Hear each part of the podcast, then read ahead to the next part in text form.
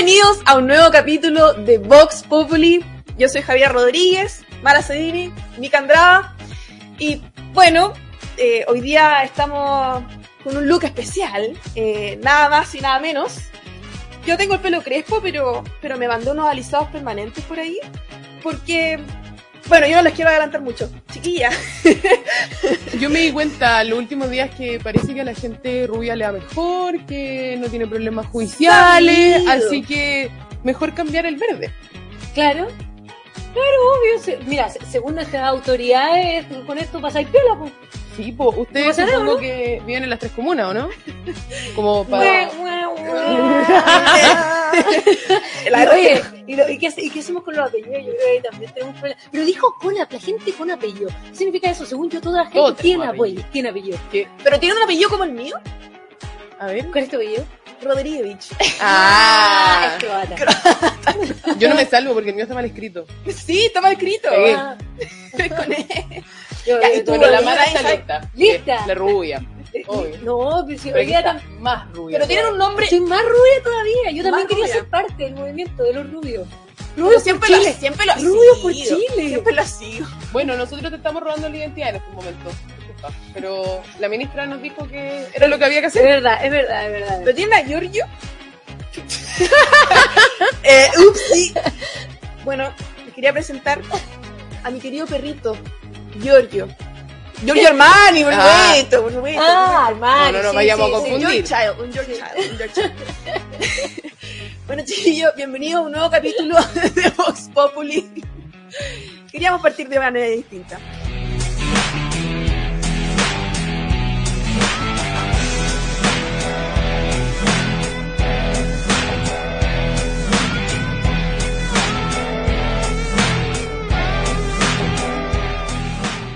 Es solo Vox Populi, hoy día es Plurivox Populi. ¿Así? Así, así. Y no solo eso, tenemos un nuevo invitado. Linda ella. Un aplauso. Linda, un aplauso. Entonces, lo que vamos a hacer nosotros. Oh, esto está más desafinado que el convencional galleguillo. Uh, Plurichile es tu cielo azulado. Plurichile. así el show. Ahí sí, sí. Vamos a tener que dejarlo otro día porque. Oye, tú eras la artista del grupo, Sí. pero no tanto Pero- como nuestro pero- convencional. No, no tanto como nuestro convencional, pero la verdad es que a diferencia de él, a mí no, a mí no me da el cuero para hacerle tanta deshonra al Sí te da, nacional. sí te da. No. Oye, No, eh, De las canciones de la convención me sigo quedando con la de Nico Gangas. Yo soy constituyente, no está presidente. Yo soy constituyente. Ay, me paso tan rico, tan crujiente. inolvidables recuerdos. Eh, bueno, de bullying a bullying vamos a seguir jugando eh, y vamos a partir con el primer tema de hoy día. cuadrilátero. El cuadrilátero. ¡Uh! Oigan, supongo que vieron los premios Oscar. Fue el tema de la semana, Por internacional, supuesto. pero Muy interesada en verlo, no estaba, pero de repente las redes sociales se explotaron. y mucho dije, meme, ¿qué mucho meme. ah, pasó? ¿Qué hizo Will Smith? Y dije, estoy súper sorprendida. O sea, ese día cuando lo caché, dije, Fue ok, raro, ¿no? esto es mentira, o sea, esto está montado. Y de repente resulta que no, Will Smith hasta sale aclarándolo. Y que entre medio la gente se reía, era muy raro. da, estoy, o sea, me gusta y no me gusta al mismo tiempo. ¿Cómo así? Y ya, primero este tipo se estaba riendo cuando cacha que su señora se siente incómoda por las burlas que estaba haciendo Chris Rock a temas de salud de ella, y se le cambia la cara, se para, va y le pega, y oca, bacán que esté defendiendo a su señora, pero ¿realmente es necesario hacerlo a golpes? O sea, caemos en la caricatura y en el estereotipo de que los hombres resuelven todo a través de la violencia. A puro cocacho. A puro cocacho. A puro combo. ¿Qué Así a ti? A mí, a mí me pareció, a ver, eh, en cierto sentido, claro, estoy de acuerdo que eh, Chris Rock como que se lo merecía un poco, pero yo no, no estoy a favor de ningún acto de violencia. Yo creo que aquí lo importante de ver acá es que tenemos que em, tenemos que mostrar los distintos tipos de violencia, porque lo que hizo Chris Rock fue violencia psicológica, violencia social contra la señora Will Smith que tiene una enfermedad y se burló de ella enfrente de ¿Hay todo cosas el que no podemos burlarnos? No, pero por supuesto que no. por- Obvio, pues Lo no. pongo, lo pongo, lo pongo que a veces el humor es bien... El físico. Humor, hay, hay fue. una cosa de humor político que es lo que hacemos poquito, tratamos de hacer nosotros acá y otra cosa es hacer el body shaming. Y eso creo que, que, Chris Rock estuvo muy mal, eso fue violencia y tenemos que visibilizarla, pero también eh, Will Smith no puede resolver los conflictos a través de violencia física, o sea, lo que vemos es un círculo vicioso de violencia, violencia, violencia. Te aseguro que si Will Smith se hubiese parado en el escenario y hubiera dado un speech de cómo se tiene que detener la violencia psicológica, el body shaming y, y- y- y, eh, eh, los distintos tipos de violencia que existen, habría sido pero ovacionado por el mundo entero. Yo- yo sí pero ¿qué es creo- lo que hizo? Pegó un codo. Fue un coscacho. Yo sí creo que no, no voy a justificar esto. Por favor, gente, yo no estoy avalando ningún tipo de violencia, pero sí Se creo, la funa. siempre defendiendo los funados, no, pero sí creo que en el fondo lo que hizo eh, Will Smith fue hacernos hablar del tema. O sea, instaló este tema, de yo que hasta mi, mi papá llegó en la mañana diciéndome, oye, yo, yo eh, la verdad opiné sobre Will Smith y, y le pegó un, co- como que se abrió el tema a las conversaciones. Yo creo que eso, eso es, es un, es un puntazo. Como... Ya, pero tenemos que admitir que tu papá es un motivado. Sí, tu papá, verdad, te- te- le mandamos un saludo acá porque es un motivado, él está pendiente de todo, toda la actualidad, toda la actualidad. Así que le mandamos un saludo acá y, y qué bueno que haya estado pendiente Will Smith. Y lo segundo que quería decirle es que yo creo que Will Smith eh, no hemos visto, hemos visto toda su carrera en la tele, en las series. El gallo es un rockstar en el fondo. Y como, como buen rockstar, no lo estoy justificando, pero los gallos se creen la muerte. Y hay veces que no, nadie los para, que pueden decir lo que quieran, porque ellos en sus cabezas creen que son lo mejor y que siempre tienen la razón. Entonces yo creo que ahí hay algo que no hemos estado viendo, que al final hemos construido lo que hoy día vemos en la tele. Este cuscacho lo construimos nosotros también.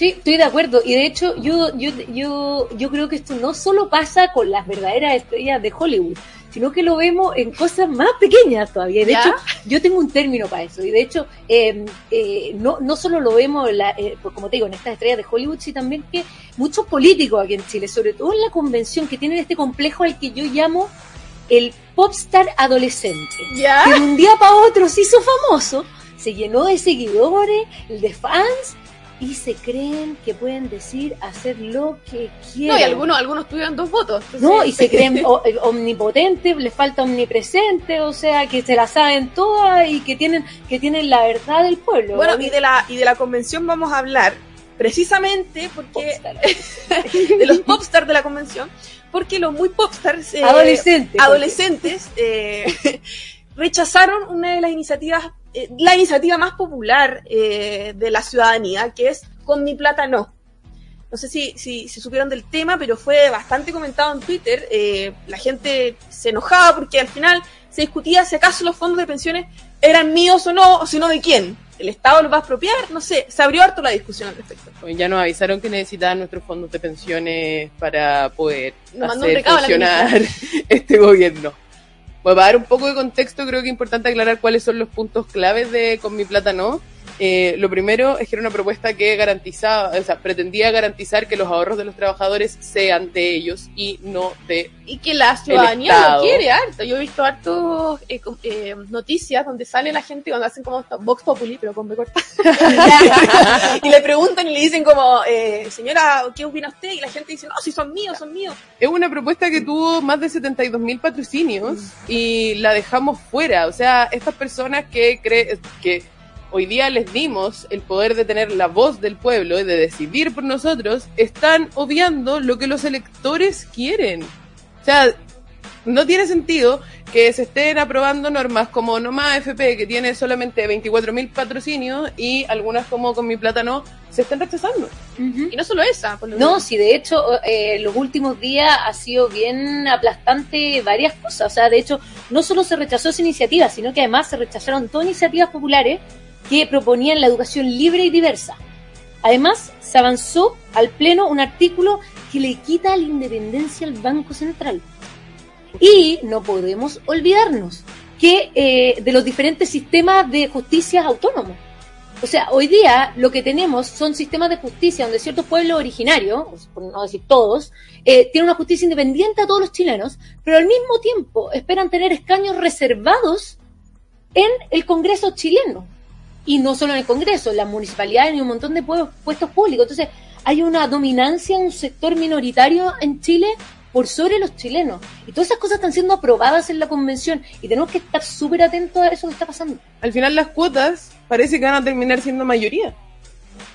¿Y qué pasa con, lo- con los votos? Porque habíamos hablado que eh, Mi Plátano tuvo no sé cuantito eh, patrocinio versus lo que hay veces convencionales tienen que son arrastrados o tienen... eh, ¿qué, ¿Qué opináis de eso? Porque a mí, a mí, a mí me enoja.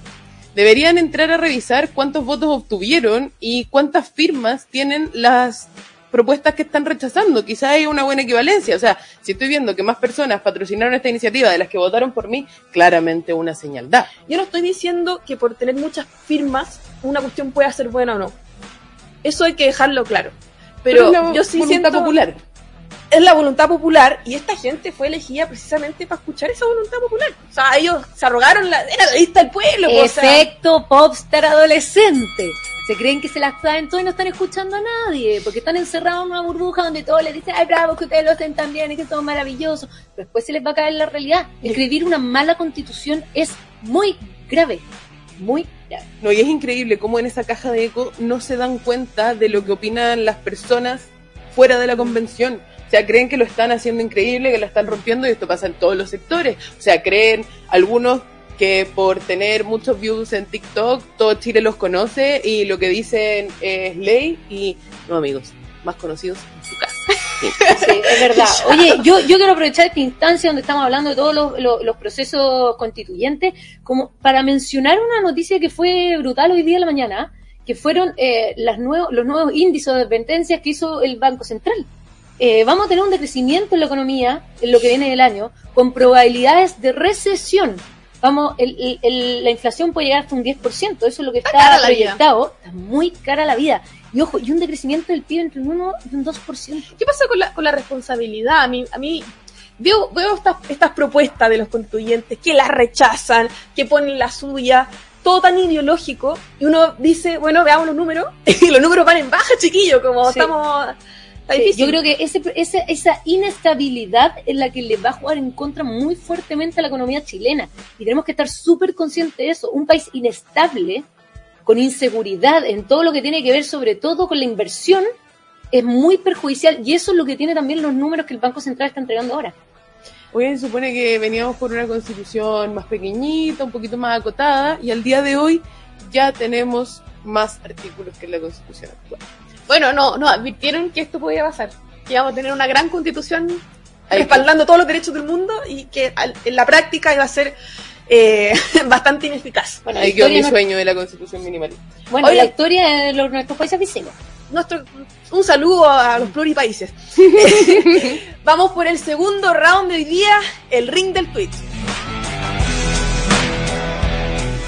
Bueno, y como siempre, todas las, todas las semanas tenemos harta noticia, también tenemos harto movimiento en redes sociales. Y yo les quiero dar un tweet de nuestro querido amigo Renato Garín, que siempre no- nos ve, Y nos mandó saludos. nos mandó saludos en Mirada Libero.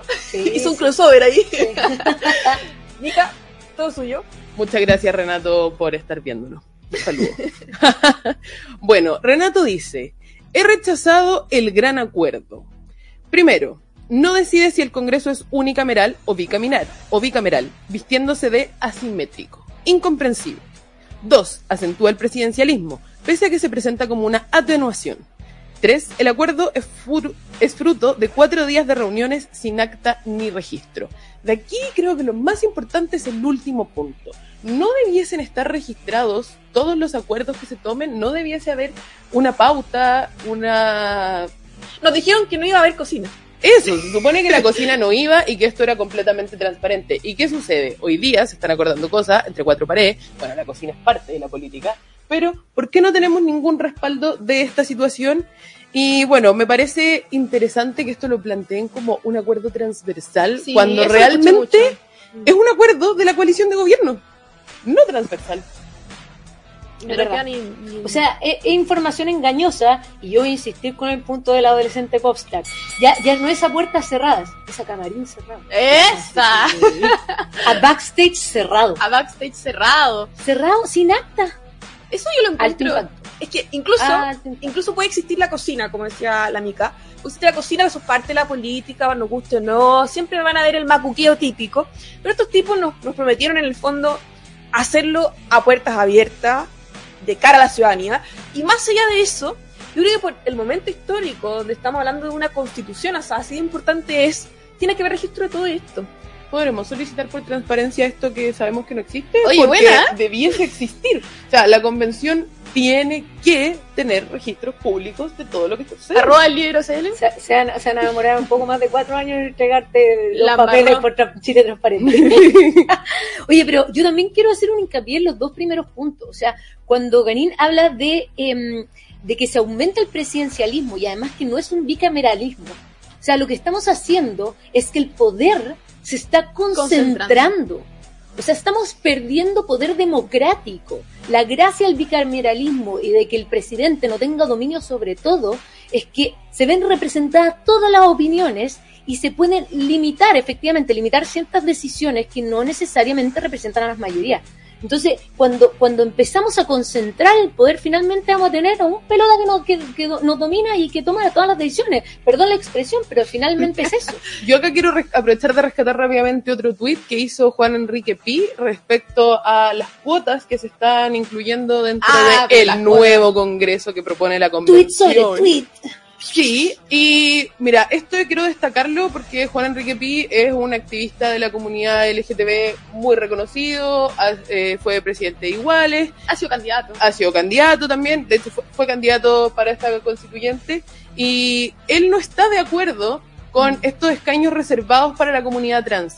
También, también veía la vale verbal para hacer el contrapunto de los dos sectores, Claro. eh, que también se muestra en media contra. Evópoli. Sí, la Vale Evópoli es trans, abiertamente habla de esto, no tiene ningún problema, y ellos dos hacen alusión a que realmente los trans no pueden ser representados de la forma en la que lo está planteando la convención, porque su identidad es algo complejo y que no podemos tomar tan a la ligera. O Se sea, complejiza el tema cuando al final lo pones, lo pones en, en una norma. Eh, es más allá, o sea, es más allá de, de simplemente ajustar la normativa a una realidad que es mucho más compleja. el tema no es obligar a que tengamos trans dispuestos a involucrarse en este proceso que participen, que sean candidatos, sino que realmente dentro de la política y dentro de la sociedad chilena esto no sea tema. Que no importe cuál es tu género, cuál es tu, o sea, si tuviste alguna transición o lo que sea. Es que yo estoy, ahí estoy completamente de acuerdo con la Mica. O sea, yo creo que eh, las personas eh, que quieren postular a ciertos cargos eh, públicos están en todo su derecho, independiente de su género, a cómo se identifiquen, eh, cuál es su preferencia sexual. O sea, dejemos de mirarle como el carné sexual o lo que hacen en la cama a las personas. Que sean libres de tener su propio discurso y postular con su discurso al cargo público. Lo que hay entre medio de tus piernas o lo que haces en Sí, tu cama no define nada para. Me gusta, me Sí, gusta. dejemos de mirarle por debajo los pantalones a la gente, por favor. O el color de pelo. Claro, también. Dejemos, dejemos. Tenemos un segundo tweet que analizar. Uf. Y es todo suyo, señorita Mara Sedini. Es un tuit eh, que, que generó grandes repercusiones esta ¿Lo semana. tiene ahí usted? Sí, Muy bien. de Javiera Toro, la ministra de Bienes Nacionales. Cito. Gravísimo lo ocurrido en la marcha de estudiantes de la Confet. Resguardo del orden público se debe ejercer siempre con respeto a los derechos humanos y seguridad de quienes se movilizan.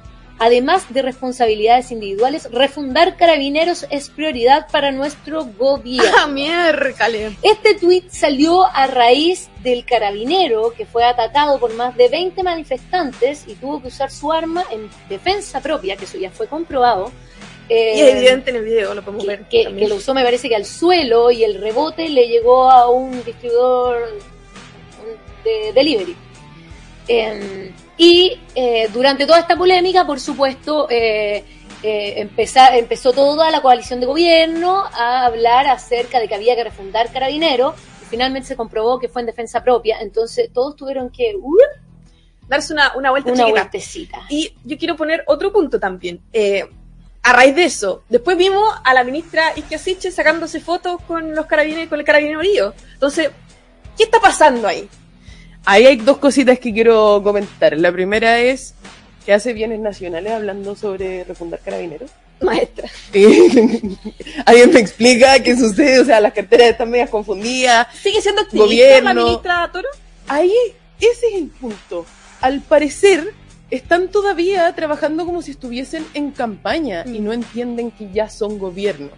Y se me hace interesante otra cosa que hacían en, en redes sociales, la comparación del video de Isquia Siches hablando sobre carabineros y del Día del Joven Combatiente llamando a, a la calma, a la paz, al respeto. La empezaron a comparar con Andrés Chadwick del terror, así como, oye, no, que te vendiste, ahora ustedes son la nueva cara de los poderosos, son lo mismo de siempre. Lale Valle comentando. Lale Valle, claro. hablando de tweets, mira, hoy día Sí, mucho tweet. Creo que las personas Pero que votaron por ello no están entendiendo ¿Le que incómodo al gobierno hablar de orden público? de todas Es maneras. que yo no, yo, yo, yo creo que ellos están acostumbrados al otro discurso, lado. al discurso de la represión del Estado y ahora ellos son la represión del Estado. Ellos son el La represión del Estado. Ellos son la Secundarios en Rebeldía ha hecho circular un afiche que dice así como contra la cara de los nuevos poderosos. Sale Boric, Giorgio, la No, aparte Camila, la que esto, esto- este gobierno venía de la calle con los chiquillos, con la movilización y hoy día le toca estar desde el otro lado tratando de controlar el orden público que hace rato venía medio perdido en Chile. Entonces, eh, yo lo encuentro incómodo. Recordemos que una presidenta de uno de los partidos de gobierno llamó a quemarlo todo. Sí, pues, es verdad. No, además que es como este tema de pensar, yo creo que ya hay una ingenuidad del nuevo gobierno de creer que el día que ellos llegaran al poder, la calle se iba a calmar.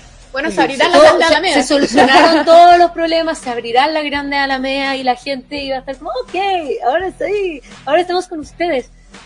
La cosa no cambia, la radicalización no cambia.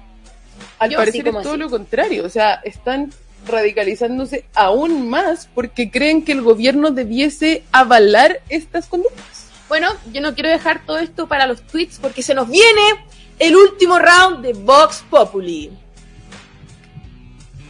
El knockout de la semana. Ahora vamos con el knockout de la semana y para ello nos lo presenta Mara Sedini con puro talento, pura gracia, porque harto que nos han dado material. Ah, esto viene con todo. Viene con todo. Se viene con todo. Y de hecho, tengo que admitir que, que tuve que hacer como una terna final porque eh, yo de verdad creo, y voy a hacer una mención honrosa mientras me pongo los guantes, que la ministra eh, Ikia Sichel vio nuestro programa y como no fue nominada la vez pasada por la MICA, eh, decidió hacer todas las malas declaraciones después, porque Yo partió como creo. el jueves en la tarde viernes. Entonces, como pidiendo que la volviéramos a incluir, pero, pero, ministra, esta semana ya. Deberíamos ponerle un cuadrito a la ministra porque como que... En honor. No, no, sí, todas las semanas de la lado de la Sí. Pati Politzer también, que tiene hartas menciones en, en- en nuestro, en nuestro programa. Bueno, título de la canción, porque como ustedes saben, a mí me gusta escribir canciones, así que esta vez le puse un título. Dice, Dice así. ¿dónde estuviste? Y el knockout de esta semana es para el presidente Gabriel Boric. ¡Oh, no! Por las siguientes razones. Vamos con todo. Gabriel Boric, ¿dónde estuviste cuando un carabinero fue violentado y tuvo que defenderse mientras todo tu gabinete lo acusaba y además pedía una refundación de carabineros? ¡Wow! ¿Dónde estuviste para pedir disculpas? ¿Dónde estuviste cuando la Convención Constitucional rechazó que las personas tuvieran derechos sobre sus ahorros? Y más encima, tu ministra del Trabajo dice que necesita esos fondos para la reforma de pensiones.